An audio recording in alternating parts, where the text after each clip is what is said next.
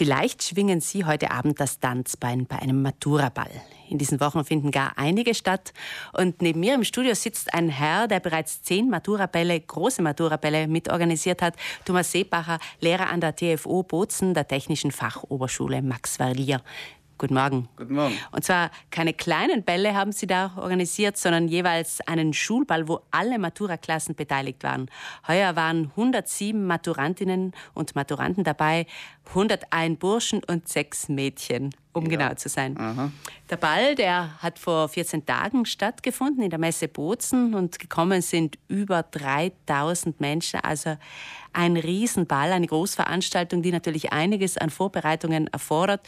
Es ist schon erstaunlich, äh, dass so ein groß Event überhaupt zu stemmen ist mit einem erfahrenen Lehrer wie Sie und diesen knapp über 100 Jugendlichen. Wann beginnt man denn da mit den Vorbereitungen?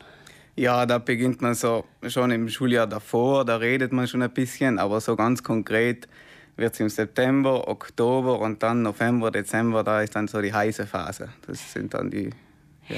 Man muss dazu sagen, dass die DFO Max Valier einen Förderverein gegründet hat, der mhm. eine juristische Rechtsperson ist. Das heißt, wenn ein großer Schaden zu begleichen ist, dann haften nicht Sie als Einzelperson oder die Schule. Das ist eben die tolle Sache, dass wir diese Rechtspersönlichkeit haben das ist schon ein bisschen eine Erleichterung, vor allem wenn man solche Events, ähm, wenn das Kerngeschäft die Organisation von solchen Events ist, dann ist es wichtig, dass eben der Präsident da nicht zivilrechtlich dann haftet, wenn irgendetwas passiert oder es können ja immer Personenschäden entstehen.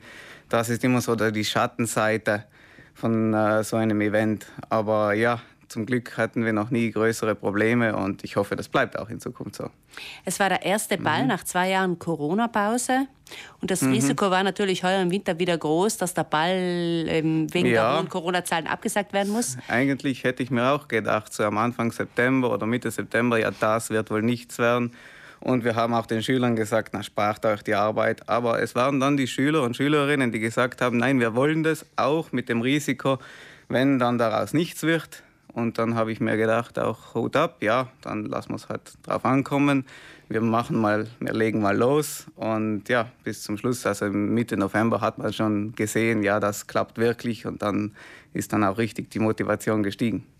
Warum tut man sich sowas an, einen Schulball zu organisieren? Ja, das frage ich mich auch. Aber es ist natürlich immer jetzt der größte Lohn, wenn man dann die Jugendlichen da sieht, nicht, wie sie Spaß daran haben, wie sie dann rückblicken können, was sie geschafft haben, wenn sie mal die Hand anlegen, nicht, wenn sie richtig sich beweisen können und dann, dass das Ganze auch Erfolg hat, was man plant. Also. Was hatten Sie da alles zu stemmen, diese Oberschülerinnen und Oberschüler? Ja, ich äh, habe die Erfahrung gemacht, ganz besonders gut klappt es, wenn man den Oberschüler und Oberschülerinnen Kompetenzen, also Bereiche gibt, Verantwortung gibt. Dann können sie sich selber entfalten auch. Und äh, da teilen wir das Ganze in Bereiche auf. Einer hat, kümmert sich um das Catering, einer um die Disco, einer um die Musik, um Eingangsbereich, Garderobe. Und dann äh, haben die Verantwortung und können sich dann richtig gut entfalten und wissen dann auch, das liegt in ihrem Bereich, das ist ihre Sache und das hat dann auch zu klappen. Natürlich bin auch immer ich dahinter als äh, Schutzschild dann, nicht, wenn irgendetwas nicht klappt nicht, und fange sie dann irgendwie auf oder hilft ein bisschen mit, wenn es fehlt. Und äh, ja, da. Und da sind pro Klasse dann zwei Schülerinnen und Schüler ausgewählt worden? Ja, meistens so zwei, drei Schüler und Schülerinnen, ja. Ähm, die wählen sich mehr oder weniger selbst aus, die sich halt zutrauen. Da reißt man und, sich drum, oder? Ja, schon fast. Also da hatten wir noch nie Probleme, dass sich da einer nicht meldet. Nicht? Das ist eher im Gegenteil der Fall. Und es sollten dann halt immer auch gute Schüler sein, weil es ist nicht ohne das, also neben dem Unterricht zu stemmen. Mhm. Am Ende, da wollen natürlich alle Maturantinnen und Maturanten beim Kuchen mitnaschen. Der Gewinn mhm. wird aufgeteilt. Aber was ist, wenn sich da einer gar nicht beteiligt. Kommt das auch vor? Das kommt, also heuer ist es nicht vorgekommen. Es kommt in seltenen Fällen vor, dass ein, zwei Schüler sagen, nein, sie wollen damit gar nichts zu tun haben, aus welchen Gründen auch immer. Das respektieren wir natürlich.